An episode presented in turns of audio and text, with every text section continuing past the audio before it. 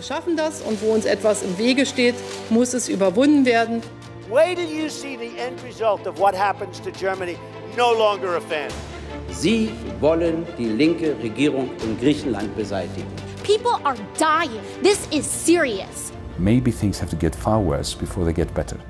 Herzlich willkommen zu einer neuen Folge von Teller und Rand, dem linken Podcast über internationale Politik. Ich bin natürlich wieder mit Andreas zugeschaltet in Berlin. Hallo, Andreas. Hallo, Rob. Herzlich willkommen und du weißt, wir haben heute eine Jubiläumsfolge, weil als wir die erste Folge Teller und Rand hier aufgenommen haben, ging es um das Thema Libanon und das ist jetzt genau ein Jahr her. Das stimmt, das ist ein Jahr her. Also ein Jahr Teller und Rand. Ich hoffe, es hat allen gefallen und ich glaube, wir haben auch viel gelernt in der Zeit und uns auch verbessert. Zumindest hoffe ich, dass ihr das äh, bemerkt habt.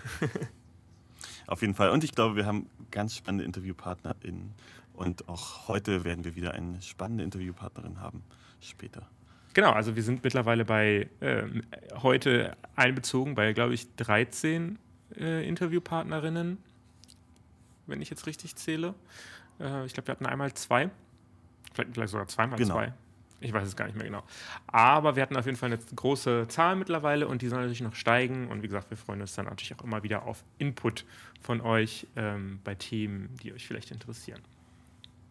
Ja, diese Woche oder diesen, diesen Monat haben wir natürlich auch spannende Themen wieder für euch parat. Und ähm, bei uns gibt es ja kein Sommerloch, sondern diese ganzen Themen, die wir besprechen, die finden ja konstant statt. Das merkt man ja einfach auch, wenn man so ein bisschen die Medien verfolgt. Und deswegen äh, haben wir auch aktuelle Themen wieder dabei. Zum einen möchten wir ein bisschen über die Klimakrise reden. Die haben wir nämlich ein bisschen vernachlässigt in den letzten elf Folgen.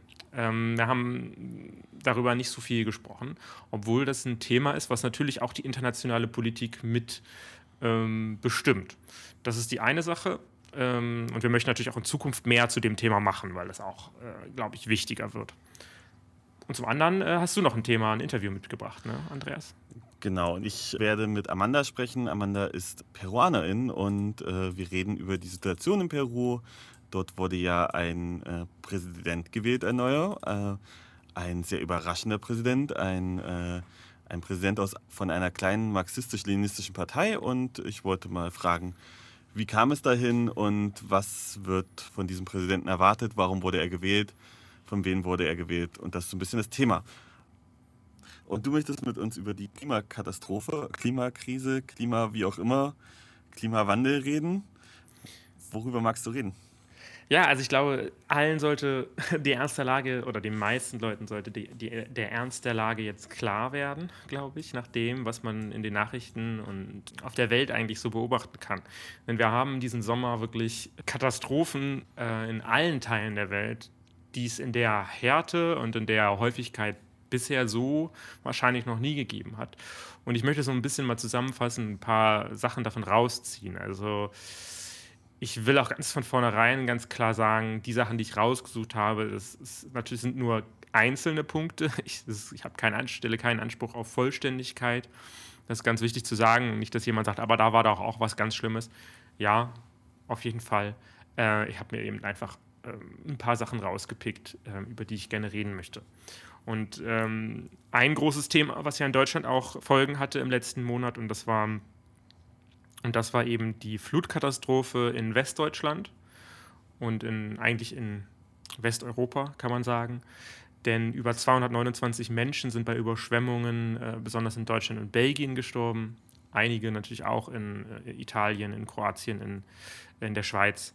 Ähm, das, und Rumänien, das will ich jetzt nicht rausnehmen, äh, aber die beiden Länder, Deutschland und Belgien, sind am stärksten getroffen und Deutschland am, am stärksten.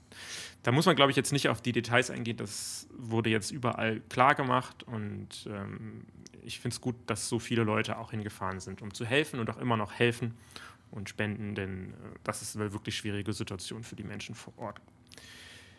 Wie kann es dazu kommen? Das war ja so um 12. in der Woche vom 12.07. bis zum 18.07. Da hat sich ein äh, Starkregenereignis hat stattgefunden, eben in über Westeuropa, also so die Region, wie gesagt, Deutschland, Frankreich, äh, Deutschland, Belgien. Ähm, das ist entstanden durch warme Luft über der Arktis. Das heißt, ein Hochdruckgebiet hat sich über der Arktis und Nordeuropa festgesetzt, und zwar sehr lange. Äh, hat die Luft aufgeheizt und dadurch ähm, hat sich ein Tiefdruckgebiet gebildet und es konnte quasi nicht weg, weil es, es, wäre normalerweise abgezogen, aber es konnte halt so schnell nicht abziehen, weil eben oben das äh, Hochdruckgebiet setzt. Wie gesagt, das ist jetzt alles sehr umschrieben.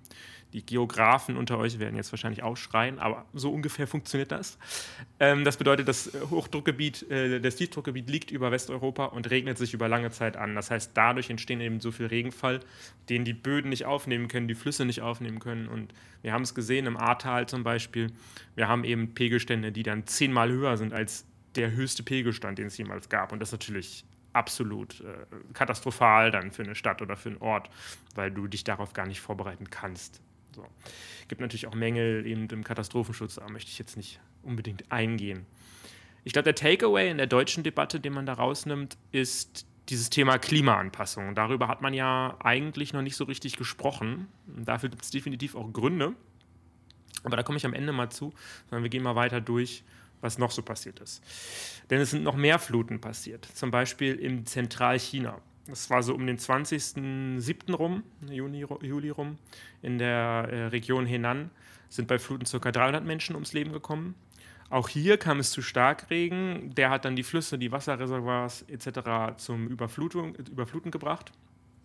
Und interessanterweise war auch hier die Ursache ein sehr starkes Hochdruckgebiet mit hohen Temperaturen über dem Westpazifik und Japan und Nordwestchina, was eben dann wieder das, ähm, was eben das, das Tiefdruckgebiet und die Regenwolken dort in der Region gehalten haben. Was da noch dazu kam, war, dass es vorher einen Taifun über dem Indischen Ozean gegeben, gegeben hat. Und ein Taifun, was der dann macht, der nimmt halt viel Wasser, hebt er quasi aus dem Ozean hoch, wenn man so will, und der löst sich dann in den Wolken auf, wird dann eben dorthin getragen und regnet sich dann runter. Und dadurch sind diese Regenwolken nicht nur sehr lange dort, sondern sie haben auch sehr viel Wasser. Das heißt, sie regnen sehr viel auf einmal ab. Und das ist in der Region auch zum Problem geworden. Zahlreiche Städte zerstört, unglaubliche Schäden.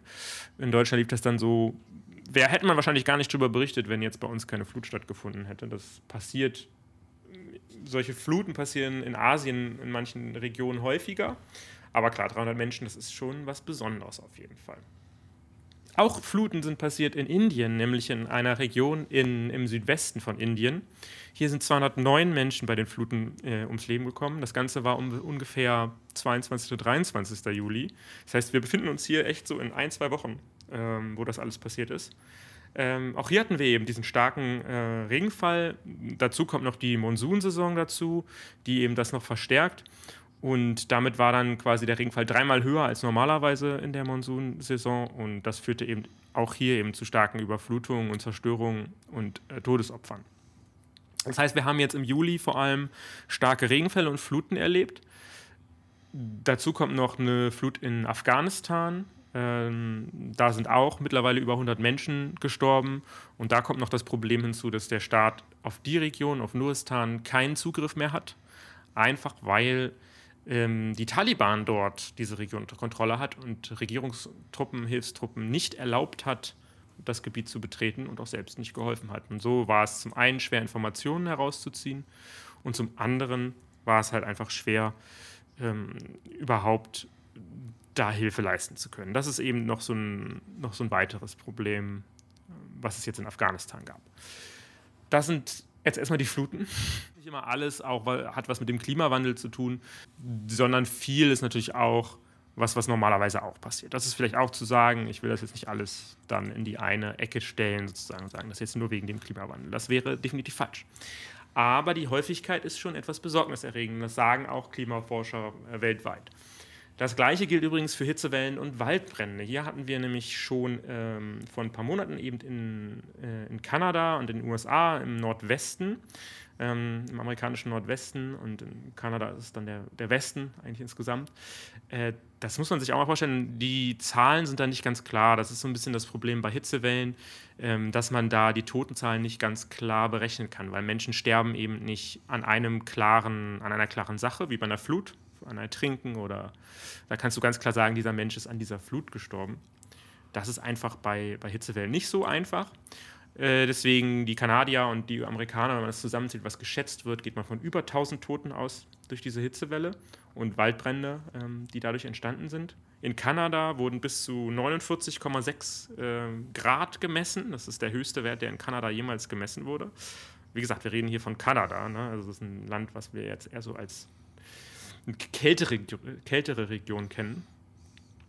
Und ähm, wenn so, Hitz, so eine Hitze dort ist und es auch sehr trocken ist, dann ist es natürlich sehr leicht, dass Brände ausbrechen, entweder durch Blitzeinschläge oder durch Menschen. Ähm, warum das jetzt in Kanada äh, die verschiedenen Brände stattgefunden haben oder auch in, in, Washington State, das weiß man natürlich nicht unbedingt. Die Folgen sind aber klar. In Kanada wurde zum Beispiel eine Gemeinde äh, komplett vom Erd, dem Erdboden mehr oder weniger gleich gemacht. Also da lebt, kann niemand mehr leben, die Häuser sind alle zerstört. In den USA sind allein eine Million Hektar, Hektar ähm, Wald verbrannt mindestens, also das ist wirklich auch nur eine Schätzung. Eine Milliarde Meerestiere sind im Nordpazifik, Nordostpazifik äh, gestorben. Und das hat die Wasserqualität extrem beeinträchtigt, einfach weil halt eben so viele Kadaver dann durchs, äh, durchs Wasser schwimmen. Das sind zum einen natürlich auch kleine Lebewesen, aber auch große Tiere, die die Wassertemperatur in der Hitze einfach nicht mehr ertragen konnten. Und was auch natürlich einen Effekt hat, ist das Abschmelzen der Gletscher in Washington State und in British Columbia äh, wurde stark beschleunigt. Das ist natürlich klar, wenn da 50 Grad herrschen, dann äh, kann auch ein Gletscher das nicht mehr unbedingt so äh, abtrotzen. Und das beschleunigt aber wiederum dann den Klimawandel umso stärker. Das jetzt erstmal zum Nordwesten der USA. Ähm, was jetzt in aller Munde ist, ist halt eben die europäische Perspektive. Hier haben wir nämlich in Südosteuropa starke Hitzewellen, die zu großen Waldbränden geführt haben. Das ist von Italien über Kroatien ähm, bis in die Türkei, sind eigentlich alle diese Länder betroffen. Äh, in der Türkei äh, ist vor allem eben diese südliche Touristenregion betroffen, um Antalya. Äh, deswegen ist es, glaube ich, vielen Deutschen auch im Kopf, weil sie da zum im Urlaub fahren und das gilt in Griechenland ja ähnlich. Die Regierung ist nicht wirklich ausgestattet für sowas in der Türkei, muss man dazu sagen. Ähm, also man hat keine eigenen Löschflugzeuge zum Beispiel, die müssten aus anderen Ländern gebracht werden, aber die anderen Länder sind eigentlich momentan auch beschäftigt mit ihren eigenen Bränden. Das heißt, äh, Griechenland zum Beispiel kann dann da nicht helfen, sondern da kommt eben aus anderen Ländern die Hilfe. Und das aber leider nicht ausreichend, um diese Brände in Schach zu halten. Das gleiche gilt im Endeffekt auch für Griechenland. Hier rückt das Feuer aktuell bis in die Vororte der Hauptstadt Athen vor. Wir haben in Griechenland, ähm, ich glaube, Stand gestern über 100.000 Hektar, die verbrannt sind, in der Türkei 160.000 Hektar. In beiden Ländern zusammen so um die zehn Tote, die man eben den Bränden direkt zuordnen kann. Die Toten der, ähm, der Hitzewelle werden, können nicht berechnet werden, weil die Regierungen da keine, keine Berechnung gemacht haben bisher. Das wird man dann erst hinterher sehen, wenn überhaupt. Das heißt, wir haben diese Region, die sehr betroffen ist und wir haben, und wir müssen einfach sagen, das, das geht noch weiter äh, in der Region. Und das ist halt wirklich vor unserer Haustür. Ne? Also das muss man auch wirklich sagen. Ich, ich, finde auch, also die Bilder alleine, die man sieht, egal ob es die Fluten sind oder die Hitzewellen oder die Feuer, die sind halt auch schon apokalyptisch, oder? Also unglaublich. Definitiv, ich glaube, das ist das, was uns äh, Menschen auch sehr an Band zieht, ist halt eben diese Bilder von den, von den brennenden Wäldern und daneben die Menschen zum Beispiel, die am Strand sind und warten darauf, dass ein Boot kommt und sich rettet. Und wir hatten vor ein paar Jahren in Griechenland die Situation auch schon, wo die Leute dann feststecken teilweise und nicht mehr wegkommen und dann natürlich auch verbrennen. Ja, und diese, diese Bilder von den Bränden und auf der einen Seite und auf der anderen Seite die Bilder von den Fluten, das sind natürlich die Sachen, die uns auch im Kopf bleiben und ich glaube, die jetzt auch eine Debatte auslösen. Aber das ist nicht die einzige Klimakatastrophe, ähm, die wir auf der Welt haben momentan, denn es gibt noch eine Sache, die ich unbedingt ansprechen will, und das sind die Dürren. Und eine besondere Dürre führt aktuell zu einer ganz schlimmen Hungersnot. Wir haben in Süden Madagaskar, das ist eine, ein Inselstaat im Südosten äh, Afrikas, oder südöstlich von Afrika quasi. Und dort hat es in manchen Regionen seit drei Jahren nicht mehr geregnet. Und das bedeutet eben, dass eine massive Hungersnot ausgebrochen ist. Die Felder sind quasi nutzlos geworden, also du kannst, es zerfällt alles zu Staub äh, in der Region, du kannst nichts anbauen dort.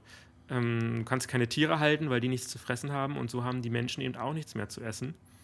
Dazu kommt eben eine Regierung, die nicht wirklich in der Lage ist, den Menschen in dieser südlichen Region zu helfen, auch weil das ganze Land extrem arm ist und auch eigentlich insgesamt von dieser Dürre halt betroffen ist, obwohl es im Norden wohl ein bisschen besser ist als im Süden.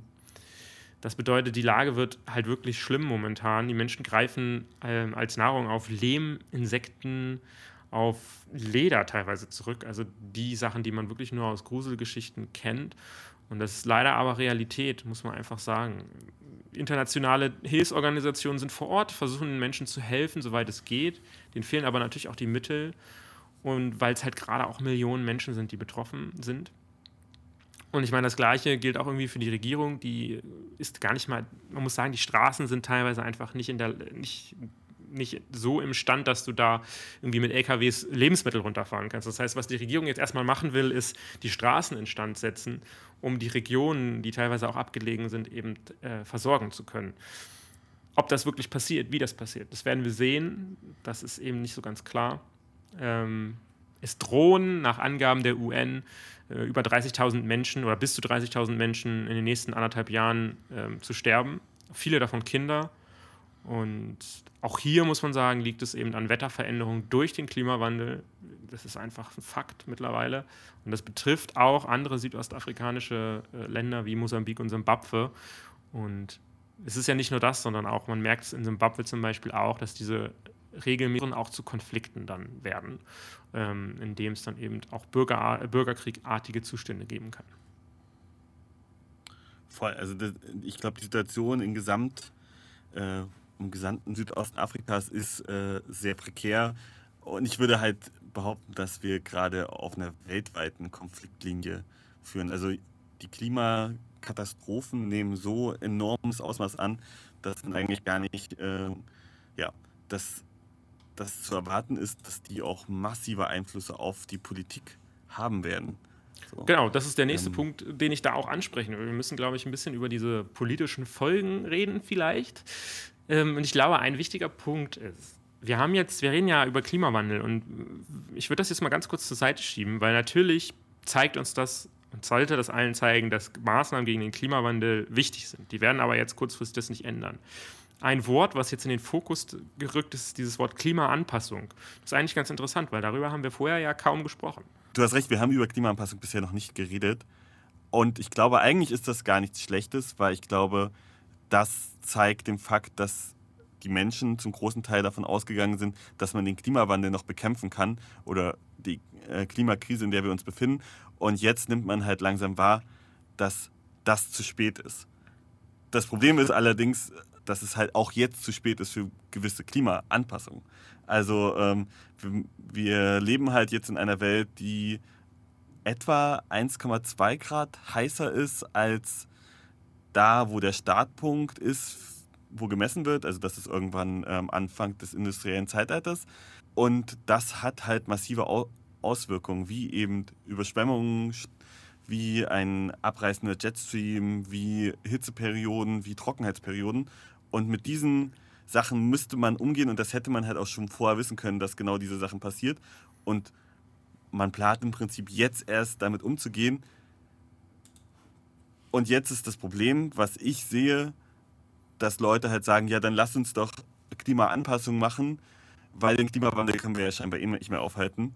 Mhm. Und das ist, glaube ich, die größte Konkurrenzding, dass jetzt, gehe ich davon aus, zum Beispiel von so Parteien wie äh, der FDP oder der CDU, die eigentlich gar kein Interesse daran haben, endlich vernünftig äh, den Klima, also die Klimakrise zu bekämpfen, jetzt Klimaanpassungsdinge nach vorne bringen. Also die FDP macht das auf jeden Fall massiv. So, und das passiert gerade, glaube ich. Ich denke, das ist auch der Grund, warum die Klimabewegung das Thema Klimaanpassung in der Regel nicht anspricht oder auch in der Vergangenheit nicht angesprochen hat. Einfach um genau diese Debatte zu verhindern. Weil wenn du natürlich sagst, wir müssen was gegen den Klimawandel machen, du möchtest, du möchtest, das ist ja das Ziel, du möchtest ja den Klimawandel, also Prävention im Endeffekt möchtest du machen. Wenn du jetzt aber sagst, ähm, ja, aber lass uns doch mal hier, wir können auch einfach, also als Alternative aufmachst, wir können auch einfach quasi die Höhe, Deiche höher machen äh, und alle Wälder abholzen, sodass wir dann dass es keine Waldbrände gibt. Ja? Das kann man natürlich auch machen, nur dadurch passiert genau das. Es gibt politische Kräfte, die dann sagen, na super, das ist noch eine tolle Lösung. Dann machen wir lieber das, weil dann können wir weiter unseren Verbrennungsmotor fahren oder Kohlefahrtstrom. So. Und das kann ich schon verstehen, nur ich glaube, wir sind an einem Punkt, an dem wir das nicht. Ähm, ich bin der Meinung, dass wir nicht nur ein Klima ähm, sofort, ein Klimawandel-Sofortpaket brauchen, wie es die Grünen zum Beispiel jetzt vorgestellt haben, sondern wir brauchen sowohl auch, und das haben die Grünen ja auch gemacht, ein Klimaanpassungs-Sofortprogramm ähm, brauchen. Das heißt, wir müssen beides machen und das, ist, das macht das Ganze noch gruseliger. Das heißt, wir brauchen nicht nur das Ganze, wir müssen nicht nur viel Geld dafür ausgeben und viele Ressourcen dafür ausgeben, jetzt Klimawandel voranzubringen, sondern wir müssen es auch noch Klimaanpassung vorangehen. Und das bedeutet im Endeffekt, und das, wenn man jetzt ins Ahrtal zum Beispiel guckt, das ist im Endeffekt die Entsiedelung ganzer Landstriche, weil das kannst du so gar nicht verhindern. Also kannst ja nicht, so eine Flut kannst du in einem Tal, ähm, wo dann dieser Fluss durchgeht, kannst du nicht verhindern. Du kannst da keine Deiche bauen, das geht einfach nicht, weil du schickst das Wasser einfach nur weiter runter. Das heißt, ähm, die einzige Chance ist eben, eben Überschwemmungsflächen zu schaffen und dafür musst du eben Entsiedlung, muss Entsiedlung stattfinden. Jetzt nur dort. Stellt man sich das ja mal in Bangladesch oder so vor, wo es auch regelmäßig große Überschwemmungen gibt, in Regionen, äh, in einem Land, was sehr arm ist, in dem viel, viel Land auch den Leuten weggenommen wurde, sodass die Leute sich eben ähm, diese gefährlichen ähm, Grundstücke im Endeffekt äh, nehmen mussten, um dort zu leben. Und das ist halt eben die Schwierigkeit. Ne? Also da einen, einen, sozialen Mittelweg zu finden, der die Menschen nicht äh, obdachlos macht, im Endeffekt, und auch nicht ähm, noch ärmer macht, als sie sowieso sind. Und gleichzeitig eben Klimaanpassung und Klimawandel fördert. Ja, und das Ding ist, es passiert ja trotz dessen nicht. Also das ist halt, glaube ich, das, was, äh, was mich gerade sehr deprimiert. Also ich, ich habe äh, in letzter Zeit wieder dieses Gefühl von, ja, weil äh, wir sehen, was hier gerade passiert, aber wir ignorieren es komplett. Hm. Sowohl auf der deutschen Ebene als auch auf der europäischen Ebene, auch, als auch auf der weltpolitischen Ebene. Ne? Also diese gesamten Sachen werden gesehen und darauf wird irgendwie reagiert, aber nur im Kleinen und nur mit Sofortmaßnahmen, aber überhaupt nicht mit langfristigen Plänen. Und selbst alle Klimapläne, die wir bisher haben, selbst die Versprechen, die wir bisher haben, reichen nicht für, für eine vernünftige mhm. Klimapolitik. Und da spricht noch keiner davon, diese Versprechen auch nur andeutungsweise umzusetzen. Also wir reißen ja die Klimaziele und die CO2-Ziele, die wir uns setzen, relativ häufig, wenn nicht gerade eine Pandemie den gesamten Warenverkehr stoppen wird. Also das ist, also es passieren zwar Dinge, aber die sind, passieren auf so einem kleinen Maß, während wir gerade am Rande einer Katastrophe uns bewegen, dass einfach mal, also ich finde es faszinierend, wie die Gesamtgesellschaft im Prinzip das ignoriert. Wir haben den Ernst der Lage, wir haben den Ernst der Lage nicht, nicht wahrgenommen und so ein Satz wie von Armin Laschet, wegen einem Tag oder einem solchen Tag werde ich nicht meine Politik ändern, macht das Ganze klar, weil er nicht verstanden hat. Er hat es nicht verstanden, dass es nicht um einen Tag geht, sondern dass wir hier über Jahrhunderte eine Entwicklung geht, die eben seit Jahrhunderten oder mindestens seit einem Jahrhundert vor, äh, voranschreitet und im letzten Jahrzehnt ähm, rasant gesteigert äh, ist. Und dann haben wir die Meldung eben auch in den letzten Tagen gehabt, dass es hier starke Veränderungen im Golfstrom wohl geben wird demnächst, dass wir diesen Kipppunkt, den sogenannten Kipppunkt beim Golfstrom erreichen durch die Erhitzung der Meere und dass das noch mehr Katastrophen und Veränderungen auf uns bringt. Also es müssen ja auch nicht immer Katastrophen sein, sondern einfache Veränderungen ähm, im Klima und können in Regionen furchtbare Schäden anrichten, einfach weil diese Regionen darauf nicht vorbereitet sind. Und das sehen wir gerade und ja, und die, wie gesagt, wie du sagst, die, die, ganze Gesellschaft scheint sich in so einer Parallelwelt zu befinden, in der sie einfach in die andere Richtung. Äh, Würde ich sagen, gehen wir jetzt zum Interview und äh, auch da werde ich äh, mit Amanda etwas über den Klimawandel, äh, die Klimakrise gesprochen haben. Aber hauptsächlich geht es um die politischen Entwicklungen in Peru. Ja, leider ist äh, die Vorstellung ein bisschen bei unserer Aufnahme verschluckt geworden. Deswegen wiederhole ich das einfach nochmal. Unser Gast ist Amanada Luna. Sie ist Ärztin äh, und auch Klimaaktivistin. Sie hat die gemeinsam mit äh, einigen anderen die Organisation Mama Kia gegründet. Kann man auch gerne mal auf die Webseite gehen, mamakia.org. Ähm, sie setzen sich für, Migration, äh, für die, in den Themenbereichen Migration und Klima, auch Klimagerechtigkeit äh, ein und sind dort aktiv, äh, besonders halt eben mit dem Fokus auf Lateinamerika. Genau, und dann äh, kann es eigentlich schon losgehen mit dem Interview.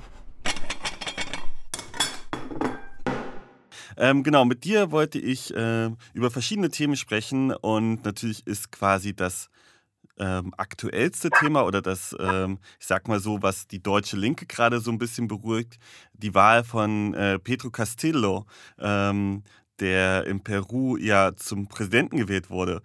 War das für dich überraschend? Äh, ich glaube, für die Mehrheit, äh, die immer so Fokus auf große Regionen und Hauptstadt, auf jeden Fall, das war eine Überraschung. Aber für Leute, die eigentlich in den kleinen Provinzen so wohnen, ich glaube, man konnte das schon spüren, weil die Leute, die ihm so gefolgt haben, waren auch so viele. Und ich glaube, ich selbst denke, äh, er, äh, er kann auch ein bisschen weitergeben, was eigentlich auch äh, viele kleine Regionen immer so gesagt haben oder erlebt haben, die normalerweise nicht immer so weitergegeben wurde. Mhm. Er kommt aus einer kleinen Region in Cajamarca, er kam auch so von diesem äh, Verteidigungssystem, das wir auch schon früher so hatten in dem Zeit von dem äh, Terrorismus oder kann man so sagen, äh, ja, Terrorismus, genau.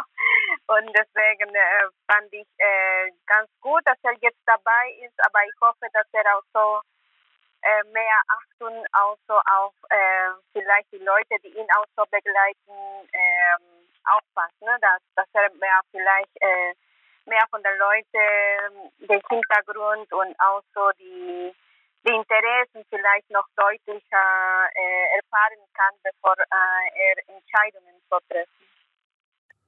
Ja. Ah, okay. Genau. Und ähm, spielt dabei seine, seine linke Positionierung eigentlich eher dann eine untergeordnete Rolle und es ist viel, viel relevanter, woher er kommt und äh, welche Identität er eigentlich vertritt? Ja, da gibt es, glaube ich, eine, ein großes Problem ich weiß nicht, ob du etwas schon über unsere Geschichte gelesen hast, aber in den 80er und 90er hatten wir so eine starke kommunistische Bewegung, kann man so sagen. Und auch so, die auch auf den linken Parteien so sich geeignet hat und so weiter. Das hat so Peru kaputt gemacht, mehr als zehn Jahren. Ich glaube, da kam auch äh, da diese, die, ja, der, der Präsident damals, Alberto Fujimori, ich, ich glaube, da war so eine, eine, eine Konflikt zwischen beiden, aber das hat auch so viele, viele gestorbene Leute auch äh, am Ende so mitgebracht. Ne? Und ich glaube, vor allem die Leute in Provinzen, ich rede jetzt so für Huánuco, Ayacucho, Huancayo, Huancavelica. Das sind kleine Regionen. Ich komme auch von einer von diesen Regionen, die auch so viel gelitten haben. Mhm. Und man will das nicht wiederholen. Deswegen, wenn jemand mich so fragt, jetzt gerade, ich bin nicht auf der linken Partei so äh, sozusagen einverstanden, weil auch wenn das so auf der linken Partei für viele eine Lösung so wäre, für mich war das nicht so oder diese kommunistische Partei auch in Peru hat auch nicht so viel geholfen. Und das war ein bisschen schwierig, das so zu trennen. Wo ist die Grenze? Ne? Wo bleibt einfach eine äh, linke Bewegung und wo beginnt so äh, diesen Prozess und wirklich auf der anderen Seite so zu gehen? Kommunismus, aber ein Kommunismus, der vielleicht noch schlimmer ist als, als vielleicht was die Sache, was den, den rechte, der rechte Seite so macht. Ne? Und da gibt es so viele Konflikte, glaube ich, noch oder Verletzungen in, in, Peru. Deswegen äh, jetzt ist ein bisschen so die Ängste. Die Ängste sind so gekommen, als äh, Pedro del Castillo so ge äh, gekommen ist, weil irgendwie er in ihre Meinungen oder Positionierungen auch ein bisschen so in diese Richtung so geht, Linkpartei oder Sozialismus vielleicht noch ein bisschen da, aber wie gesagt, die, die Grenzen ist ein bisschen schwierig, das so zu trennen. Die Leute haben Angst, dass er irgendwie auch noch weiter unterstützt oder noch irgendwann äh, diese kommunistische Partei unterstützt, Sendero Luminoso. Und das ist, wo eigentlich wir, ich bin auch Teil davon. Ich habe auch Angst. Ne? Ich würde mich freuen, wenn er so immer noch bleibt mit diesem Konzert, was er auch so oft in Cajamarca vielleicht noch weiter gegeben hatte, die Stimme für die Leute, die bis jetzt noch nicht gehört wurden. Aber würde ich mich auch immer so ähm, auch äh, äh, freuen, wenn irgendwie auch er nicht so viele Leute so nimmt in dem in der Partei, wo eigentlich auch so in diese Richtung so gehen, so radikal. Diesen äh, radikalen Kommunismus oder linke Partei Kommunismus äh, damals in den 80er oder 90er hat wirklich kaputt gemacht, die Leute da. Ne? Und jetzt, äh, wir haben noch nicht darüber so geredet. Die Leute von meiner Generation in Huánuco sind viele so gestorben. Ich glaube, in Ayacucho genauso, vielleicht noch mehr. Es sind nicht so viele Leute von meiner Generation, die im Leben sind wegen äh, Terrorismus. Ne? Mhm. Und deswegen, diese Verletzungen stehen da noch. Und jetzt mit Pedro Castillo ist noch nach hoch gekommen. Und in, man entwickelt schon ein bisschen, ja, ich, ich, wenn ich so auf diese Position mich stelle, ja, ich finde ihn ganz gut, weil er eigentlich auch so äh, repräsentativ dabei sein kann mit etwas, was ich auch kenne. Aber gleichzeitig muss ich auch so nachdenken, ja, wer kommt da hinter ihm? Ist wirklich auch eine Person, die vielleicht auch denkt, Sendero Luminoso oder den Linke oder die Kommunistische Partei, was damals in Peru war, eine gute Lösungsansätze sein konnte und so weiter. Deswegen man muss da ein bisschen aufpassen. Ne? Und das ist, glaube ich, ein bisschen ein Prozess auch selbst für uns und wirklich auch so äh, in diesem Prozess nochmal da reinzukommen und auch die Verletzungen so zu verarbeiten, was es vielleicht nicht ganz gut so gekommen ist und so weiter. Und das, das war ein bisschen komisch, weil du, du siehst da die Keiko, ne, was eigentlich die, die Tochter von Alberto Fujimori ist, mhm. und dann Pedro Castillo auf der anderen Seite, die auch so die Neigung auf die linke Partei oder diesen linke Partei so irgendwie so gezeigt hat, aber mit dem mit dem äh, Hintergrund vielleicht noch äh, von vielen Gerüchten und so weiter, dass er auch so vielleicht äh, Richtung Sendero Luminoso oder diesen kommunistischen Parteien so geht. Und für mich war nochmal diese Geschichte vor 20 Jahren oder in 1985 äh, oder 90, 1990 nochmal im Kopf so zu haben. Da war Fujimori gegen äh, diese äh, kommunistische Ideologie und gleichzeitig jetzt äh, 2021 kam Keiko gegen Pedro Castillo, die auch so in der, dieser linke Seite ist, aber wie gesagt mit diesem Hintergrund noch. Ne? Und das war ein bisschen, ja, das war so wie eine Wiederholung von der Geschichte. Und vielleicht ist jetzt die Möglichkeit, um zu gucken, wo sind die Grenzen, was wollen wir eigentlich als Peruaner und was wollen wir eigentlich nicht und wo sollen wir vielleicht noch etwas verarbeiten. Die Regionen, die ich hier so genannt habe, Ayacucho, Huánuco, Huancavelica, Huancayo, haben wir nicht so viel darüber so geredet. Mhm. Haben wir nicht so viel darüber geredet. Und ich glaube, das wäre vielleicht die Möglichkeit, ein bisschen darüber uns zu unterhalten und zu gucken, was wollen wir nicht, dass es sich wiederholt und so weiter. Und ähm, also quasi auch ein, ein Heilungsprozess innerhalb äh, der Bevölkerung. Und ähm, also Castillo schlägt ja vor, ähm, dass es eine verfassungsgebende Versammlung geben soll. Also ähm, ähnlich wie der Prozess, der in Chile angestoßen wurde. Siehst du das als Chance dafür? Ja, das wäre so eine gute Möglichkeit, aber bevor das kommt, ich glaube, er muss das klar da erstmal so erleuchten. Ne? Ich glaube, jetzt gerade etwas so zu machen, wäre das so ein bisschen äh, gefährlich so sein, ne? weil, wie gesagt, für die Leute, ich zum Beispiel in meiner Position oder wenn ich auch mit meiner Familie, mit Freunden oder mit anderen Aktivisten da in Peru so rede, die auch so einverstanden sind, dass er dabei ist, ist einfach nicht so klar, wo sind die Grenzen von ihm. Mhm. Ne, und wenn die Grenzen da stehen, wieso nimmt er vielleicht Repräsentanten aus diesen äh, Terrorismusgeschichte? Ne, und wenn er das nicht so klar für die Leute darstellt, wenn irgendwie eine neue Verfassung so kommt, diese Verfassung konnte auch so kommen, immer ohne, ohne Vertrauen. Und ich glaube, da ist ein bisschen schwierig. Ich weiß, dass Chile das schon äh, gemacht hat, aber ich glaube, ohne diesen Grenzen irgendwie erstmal das so klarzustellen, man wird auch immer noch äh, unsicher auch umgehen mit diesen äh, Verfassungen. Vielleicht ja, kann man das akzeptieren, Aber Vertrauen von der Bevölkerung irgendwie so zu haben, um das so zu machen, ist auch eine andere Sache. Ne? Ich, es, das wäre so zum Beispiel, ich gebe dir schon äh, unterschiedliche, unterschiedliche Regeln, aber ich habe noch nicht mit dir so geredet, was, was werden wir eigentlich so machen, was will ich auch so machen und was nicht, auf jeden Fall nicht.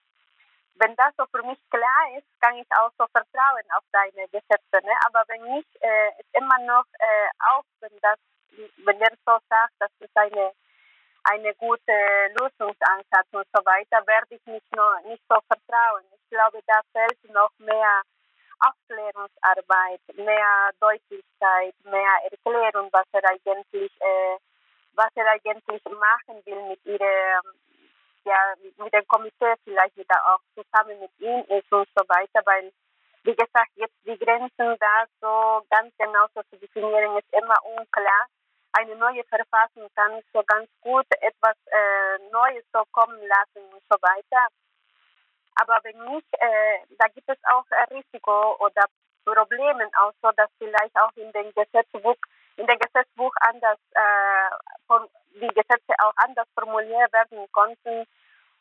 Und ja, wie gesagt, die, die, diesem Vertrauen steht nicht so, nicht so, ich glaube, ich weiß, dass es nicht immer so ist, dass man so 100% vertrauen kann, aber zumindest, dass man weiß, auf welchem Weg so geht, glaube ich, würde ich mich freuen, dass wir uns auf diese Zeit so warten. Jetzt ist so ganz früh. Äh, äh, ich glaube, es ist noch nicht ein Monat, dass er da ist. Ja, das stimmt. Deswegen, ja, das braucht noch einen Prozess, bis er dahin geht. Man, man, man wartet auch noch, was der Kongress aussagt wie viele Leute oder da im Kongress werden sie auch äh, ihn arbeiten lassen oder nicht, weil sie haben auch das Leben so kompliziert für viele Präsidenten so gemacht, wegen Korruption und so weiter. Deswegen glaube ich, wenn irgendwie das kommt, wahrscheinlich wäre das so in sechs Monaten, äh, ein Jahr, das ist irgendwie erstmal so ein Plan so dazu kommt. Und, und dann wahrscheinlich auch Leute, die das dann in den Regionen einzeln vorstellen, quasi, ja. Also, also wenn du sagst, es fehlt eine Kommunikation und Vertrauen, dann wäre es ja zum Beispiel auch sinnvoll, mit den Menschen vor Ort zu reden, direkt zu reden und sich auszutauschen. Ja, ne, ich, ich würde mich freuen, wenn irgendwie wir so ein Verfassungsbuch äh, schaffen, so wie in Bolivien oder in Ecuador. Ich sage nicht, dass die Präsidenten da besser sind, aber das ist einfach eine plurinationale Verfassungsbuch wird, ne? wo auch eigentlich die indigenen Völker äh, eine Repräsentativität auch haben konnten oder eine Vertretungskomitee oder irgendwie etwas so in dieser Art. Weil da werden wir auch so unabhängig von Pedro de Castillo auch so sein und selbst auch da uns äh, unsere Meinung so sagen, äh, es wird uns auch so vielleicht besser umgehen mit den Sachen, was, was, was die Leute auch so wollen von diesen kleinen Kommunen oder kleinen Regionen. Das klingt sehr gut nachvollziehbar. Ja, wir werden das auf jeden Fall äh, beobachten. Ähm, Lateinamerika ist ja immer einer der spannendsten Kontinente, was politische Entwicklungen angeht. Ist natürlich eine, äh, auf jeden Fall eine spannende Wahl und auch diese Spaltung der Gesellschaft mit einem so knappen Ergebnis ist ja.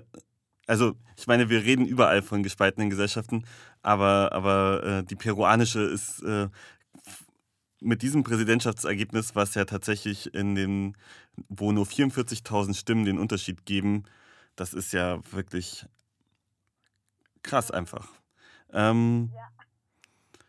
Wir haben vorher im Podcast schon ähm, habe ich mit äh, Rob äh, über die aktuelle Klimakrise geredet und äh, da du ja dich auch in diesem Bereich engagierst, wie sieht es denn in Peru zurzeit aus? Wie, wie geht es Peru mit den aktuellen Entwicklungen mit der Erderwärmung? Da ist ein bisschen äh, schwierig, ne? Die, da muss ich auch ehrlich so sein, es gibt so viele Regionen, die auch abhängig von dem ähm, Produktion oder von dem, genau, von, dem, äh, von mhm. der Minenproduktion so abhängig sind. Ne? Da zum Beispiel äh, ja, Mineralien und so weiter. Legal und illegal. Sind viele, ja. die abhängig von diesen Ressourcen sind. Von dem Aktivismus. Ne? Und manchmal ist das so, man kann auch so mit einer guten Idee dabei so kommen, aber weil die, die Lösungsansätze oder die Alternativen auch nicht so viel Unterstützung von Regierung so haben, das macht auch die Arbeit schwierig. Zum Beispiel, ich kann auch so ein gutes Projekt vielleicht im Bereich äh, Klima so machen, keine Ahnung, irgendwie eine sozusagen ein, ein, vielleicht eine Lagune ähm, äh, sauber so zu behalten und irgendwie etwas so machen. Da gibt es nicht so viel Unterstützung von der Regierung und andere Sachen, es fehlt auch so äh, diese Sensibilisierungsarbeit bei den Bevölkerung. Ich meinte nicht nur äh, Hauptstadt, sondern auch die indigenen Gemeinden stehen auch da drin. Deswegen glaube ich, jetzt ist so, wenn wir jetzt so darüber so reden, ich würde gerne, dass es auch ein bisschen diese Romantisierung auch so äh, ein bisschen kritisiert wird, weil eigentlich sind die viele Kommunen, die oder indigene Kommunen oder indigene Gemeinden, die einfach äh, das nicht so, äh, ich glaube, nicht so sensibel genug gehen, so was mit Müll umgeht. Ne? Äh, und, und das ja, dabei, da, da findest du auf dem Weg, äh, steht so komplett Müll auf der Straße und normalerweise ist immer so, kommen immer diese Stereotypen, ne, ne, die indigene Gemeinde gehen ganz gut mit der Natur, sie sind die Experten und sie, sie, sie schützen das und so und so weiter und das ist nicht immer so. Das ist nicht immer so und jedes Mal wird das weniger, weil äh, solche Regionen manchmal werden auch so Tourismusbereiche. Ne? Dann kommen auch so viele Leute, manchmal in manche Städte gibt es auch so, dass diese äh, indigene äh, Communities mehr als Geschäft so gesehen werden. Und selbst machen sie das auch so kommerziell. Ne? Aber es gibt auch auf der anderen Seite manche Communities, die immer noch äh, darauf so achten, oder noch äh, die Lagunen äh, so schützen und so weiter. Wir sind sehr, sehr unterschiedlich. Aber äh, was ich so erlebe, ist, dass auf jeden Fall es fällt noch mehr so Sensibilisierungsarbeit, Aufklärungsarbeit, was eigentlich passiert und so weiter. Und ich glaube, das ist auch ein bisschen äh, schwierig, auch das so zu, zu trennen, zum Beispiel im Vergleich mit Deutschland weil manche Phänomene werden auch so naturalisiert in, in Peru. Zum Beispiel die Erdlawine kommen immer in eine, in eine bestimmte Jahreszeit. Und wenn das so immer, immer so kommt, ne, die Leute denken, ja, das mhm. ist normal, dass es etwas hier kommt. Jetzt kommen mehr, aber die Leute denken auch, ja, das ist ein Teil davon. Es gibt keine Reflexion und sozusagen, Leute, jetzt kommen mehr und das, das hängt von etwas ab. Ne? Und wenn man auch so äh, diese Sensibilisierungsarbeit machen will und so weiter, gibt es auch nicht so viel äh, Möglichkeit, das so zu machen wegen des Geldes, wegen der Zeit. Manche haben auch keine Interesse und das ist manchmal traurig. Ne? Wenn jemand so organisiert etwas so, du ladest die Leute da ein, manche gehen, um nur so zu essen und so weiter, aber so Kompromiss so zu schaffen ist ein la langer Prozess. Man braucht auch viel Zeit, äh, man braucht viel Zeit, man braucht so viel äh, Begleitung noch dabei so zu sein und manchmal ein Projekt, äh, das vielleicht du gesagt hast, das würde so dauern zwei, drei Jahre, wird wahrscheinlich fünf Jahre so dauern, wenn man so, wenn man äh, mhm. erfolgreich werden will. Deswegen glaube ich, diese Aufklärungsarbeit zählt auf unserer Seite. Die Peruaner sind auch so verantwortlich, dass etwas so kommt. Auf anderer Seite steht, dass wir auch viel Abhängigkeit haben über diese Ressourcen. Peru hat die mehr, mehr, mehr ähm, Einkommen oder hat äh, Geldverfügung dank dieses äh, Extraktivismus. Und, und eine Abhängigkeit, irgendwie Unabhängigkeit zu schaffen, ist auch selbst schwierig für Peru, für unsere Regierung, weil da in einer Mine steht die Investoren nicht nur Peruaner. Peru ist wahrscheinlich 6% oder 10% so ähm, vielleicht als Investor da. die Mehrheit von Investitionen kam so von Kanada, USA, Deutschland oder andere Länder da in, in, hier in Europa oder die internationale Bank. Und das macht es schwierig, auch die Arbeit da in der Regierung, auch wenn irgendwie jemanden so kommt gute Idee, weil vielleicht konnte das so sich ergeben, dass ein mhm. Präsident wirklich etwas so machen will. Und irgendwie äh, der Internationalbank äh, sagt, Peru schuldet vielleicht, ja, kann man so sagen, 10 Millionen äh, Euro. Äh, und ihr konntet das nicht bezahlen, aber statt das zu bezahlen, wir geben euch mehr Zeit, aber lasst bitte meine Investitionen da rein so packen und lasst mich da arbeiten, wie ich das will. Gib mir Freiheit. Und das macht es schwierig das mache ich wieder die, die, die Sachen. Ne? Und ich glaube, ich kann, ich kann auch nicht so ganz gut bestätigen, wer, äh, wer, wer von unseren Präsidenten vielleicht anders machen in Bezug mit diesem äh, Schuldgefühl oder ja, Schulden, was wir so hatten. Mhm. Nicht nur Schuldgefühl, sondern auch Schulden. Aber eigentlich das System ist so groß, dass das manchmal nicht nur äh, abhängig von Peru bleibt sonst das ist wirklich auch abhängig, was äh, Kanada, USA, Europa auch so sagt und was auch Europa auch so macht. Ne? Weil Europa konnte auch so viele Projekte so machen, soziale Projekte in Richtung Klima oder auch, ne?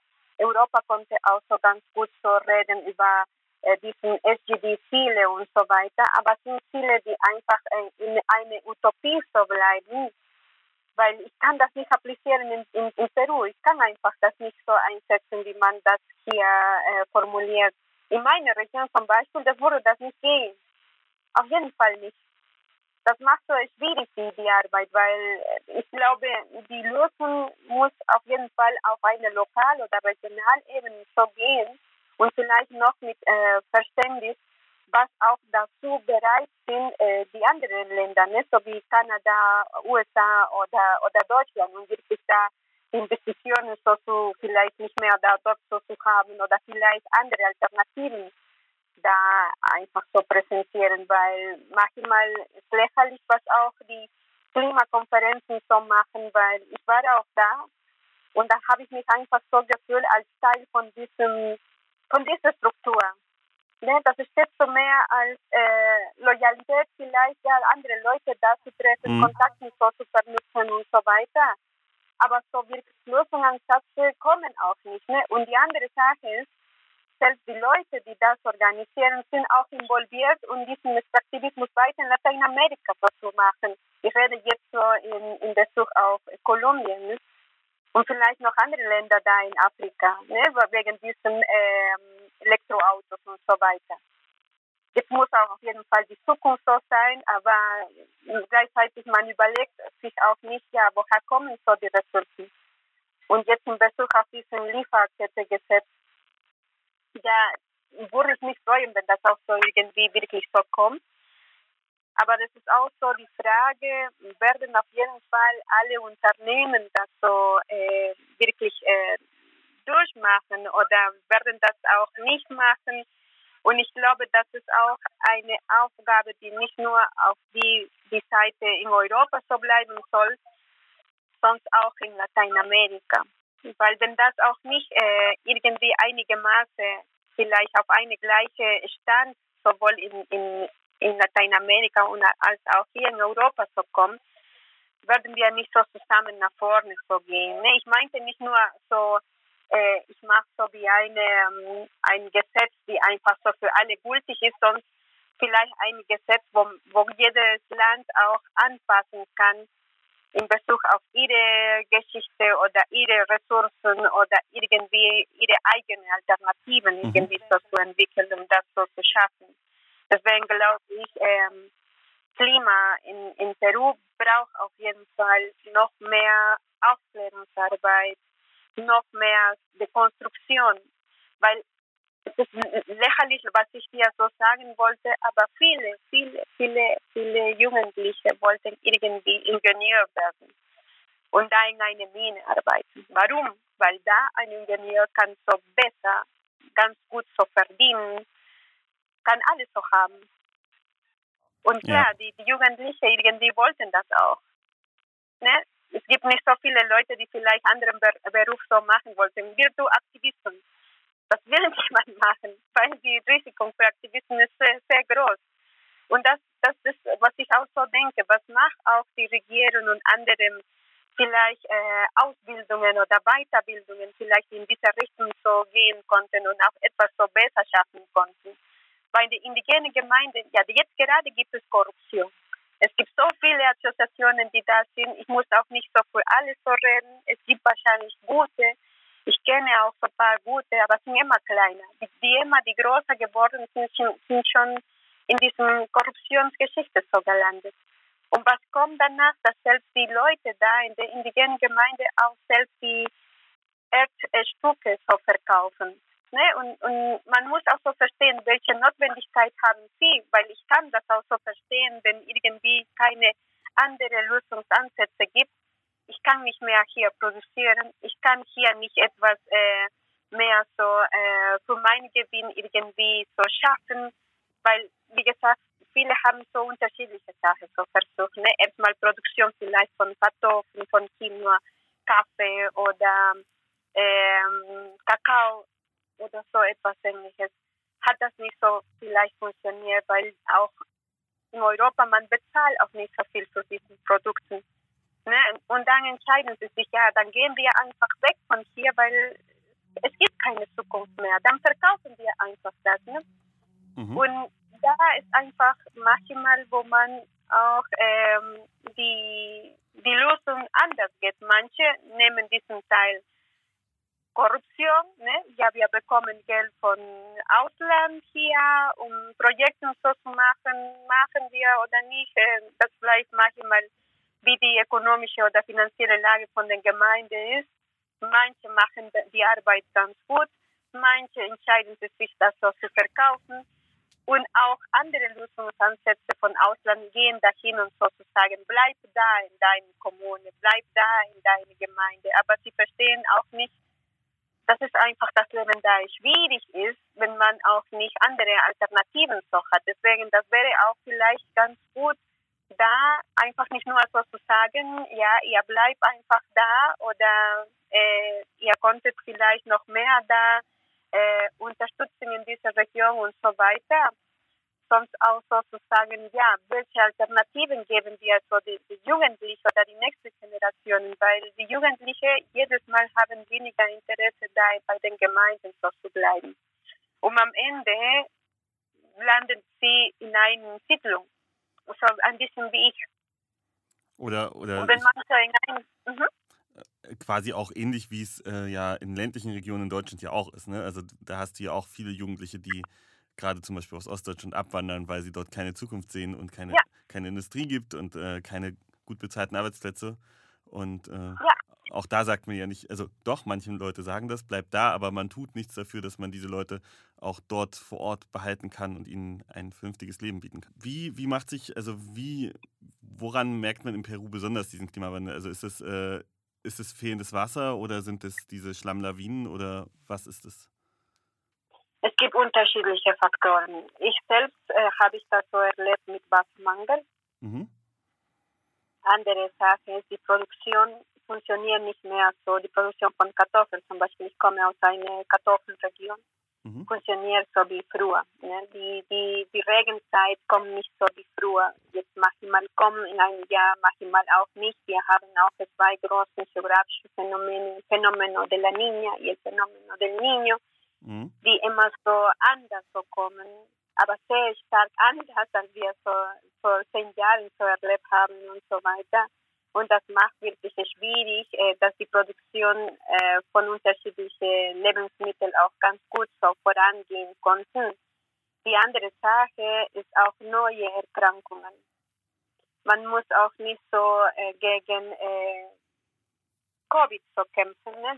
Gegen, Covid, sonst manchmal kommen auch so eine Welle von unterschiedlichen Erkrankungen und Erkrankungen, die vielleicht nicht so Lepra zum Beispiel, jetzt kann ich ja so sagen, in Mexiko, ne? Vor zehn Jahren oder vor zehn, zehn, fünf Jahren wurde einfach so gesagt, ja, Lepra kommt nicht mehr, ist schon vorbei, man hat schon eine eine Diagnose und auch eine Behandlung schon ganz gut entwickelt und ist schon vorbei. Aber jetzt langsam äh, wird, sieht das nicht so aus. Oder die Serie, ne, was auch so in Peru gekommen ist. Man dachte auch, ja, ist schon vorbei. Aber langsam kommen auch so solche Sachen. Und wo man auch nicht so ähm, schnell anpassen kann, ne? weil Erkrankungen, die vielleicht oder Bakterien, die vielleicht niemals in den anderen so waren, jetzt langsam kommen auch vorbei. Sie kommen da hoch, weil es jetzt so warm, äh, genau, warm genug für ja. sie ist, ja, okay. Mhm. Ja, genau, das, das war einfach die Region nicht für manche äh, Bakterien. Und jetzt gerade kommen so äh, schnell so nach oben und selbst die Ärzte haben sich nicht so vorbereitet, um das so zu sehen, weil das ist, war nicht so typisch. Ne? Und jetzt kommt das auch. Ne? Und ich glaube, das wird auch wahrscheinlich in, in Europa irgendwie das so kommen, weil die Bakterien und solche Erreger äh, sind immer so manchmal auch in Luft oder äh, die Bewegungen von denen es geht so schnell.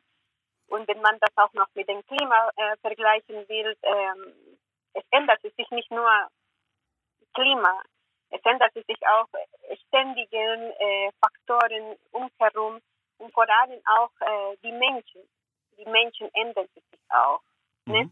Manche nehmen so das als, als Prozess, manche auch nicht. Ich glaube, wir können das so zusammen als eine, eine Möglichkeit, um wirklich so zu denken, was haben wir so als Menschheit so geschafft, was sollen wir ändern und so weiter gemeinsam. Aber manchmal wegen diesem Egozentrismus ist es einfach schwierig, da rein so zu kommen. Auch wenn das okay geht mit Klimaaktivismus oder Klimabewegungen da geht das, das fällt noch, diesen Kommunikationsprozess besser so zu schaffen. Und ich glaube, wir sind noch in dieser Phase. Wir haben noch nicht gelernt, uns ganz, ganz gut so zu kommunizieren, äh, sowohl in Peru als auch hier in Deutschland. Ich glaube, da müssen wir noch arbeiten und wahrscheinlich wird das noch eine Generation oder zwei Generationen kosten, aber immerhin, dass wir schon anfangen, sagt schon etwas. Ne? Ja, dann äh, Amanda, dann danke ich dir für dieses äh, sehr interessante Interview und ähm, ich wünsche dir eine gute Reise nach Peru. Dankeschön, Andreas. Vielen Dank auch.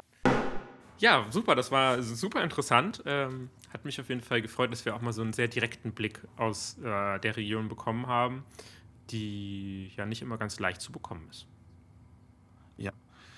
Und ich möchte enden auf jeden Fall mit meiner guten Nachricht. Und äh, nach diesem äh, Depressing First Thema und äh, dem äh, nach Lateinamerika wollten, schauen wir jetzt in der guten Nachricht äh, auf den afrikanischen Kontinent. Und zwar ist eins der nigerianischen äh, Schulkinder, die vor sieben Jahren von Boko Haram, der islamischen Terrorgruppe, entführt wurden, wieder zurück nach Hause gekommen. Und ich muss sagen, ich finde, das ist doch ähm, eine sehr, sehr gute Nachricht für Sie und für all die Menschen, die ähm, manchmal schon die Hoffnung aufgeben, weil ihre Liebsten aufgrund von TerroristInnen oder von Klimakatastrophen oder aus anderen Gründen verschwunden sind, dass es doch noch manchmal Hoffnung geben kann. Andreas, das ist dann, genau. du hast quasi direkt an dich einen Aufruf zur Hoffnung äh, gegeben. Du hast ja vorhin in unserem Klima Krisenteil dann doch relativ hoffnungslos. Äh, vielleicht gibt dir das jetzt doch noch ein bisschen den, den Schwung, sozusagen, äh, ein bisschen mehr Zuversicht zu haben. Ja, voll. Ähm, ich würde mal den Namen noch, äh, weil ich finde, das können wir ja auf jeden Fall, die Person können wir ja würdigen, die äh, sieben Jahre bei Boko Haram überlebt hat. Und zwar ist das Ruth Naglada Mpogu, eine Nigerianerin, die nach sieben Jahren wieder bei ihrer Familie ist. Ja, ich wünsche ihr alles Gute und ich wünsche dir auch alles Gute, Andreas. Und wir hören uns nächsten Monat ich, wieder. Ja, ich wünsche dir auch alles Gute und ich freue mich auf nächsten Monat auf eine neue Folge Teller und Rand. Bis dann. Bis dann. Wie immer, wenn ihr Feedback habt, gebt uns per podcast at ndaktuell.de.